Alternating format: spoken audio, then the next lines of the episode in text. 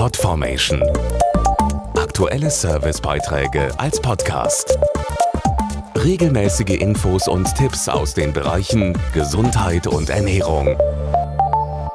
Wann haben Sie eigentlich das letzte Mal bei Facebook, Twitter und Co nachgeguckt, was Ihre Freunde gerade machen? Über die sozialen Netzwerke teilen viele inzwischen fast alles mit anderen, aber eben nur virtuell. Persönliche Treffen oder Gespräche gehen in der Hektik des Alltags oft unter.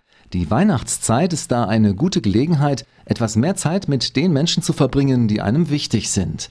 Denn solche gemeinsamen Momente sind sehr kostbar und vielleicht das beste Geschenk überhaupt wirklich Sachen, die man so das ganze Jahr eigentlich nicht macht. Und Monopoly auspacken oder Scrabble oder so. Plätzchen backen, Tee trinken. Wir gucken uns alte Videos an, schwelgen in Erinnerungen. Mit Freunden was trinken, sich unterhalten über den Tag, zusammen Fotos anschauen. Wir kochen zusammen, da helfen alle mit. Zu Weihnachten gehören leckeres Essen und Trinken und vor allem auch süße Kostbarkeiten. Warum also nicht mal Kostbarzeiten verschenken und die Liebsten mit einem Schokoladenfondue glücklich machen? Dazu der Sterne- und TV-Koch Koch Kolja Kleberg. Ich bereite ein Schokoladenfondue. Das macht Spaß, ist sehr kommunikativ. Man schneidet einfach sein Lieblingsobst in Stücke, Birne, Mandarine, Ananas, Apfel, ein wenig Sahne zur Schokolade, dass sie richtig schön cremig wird.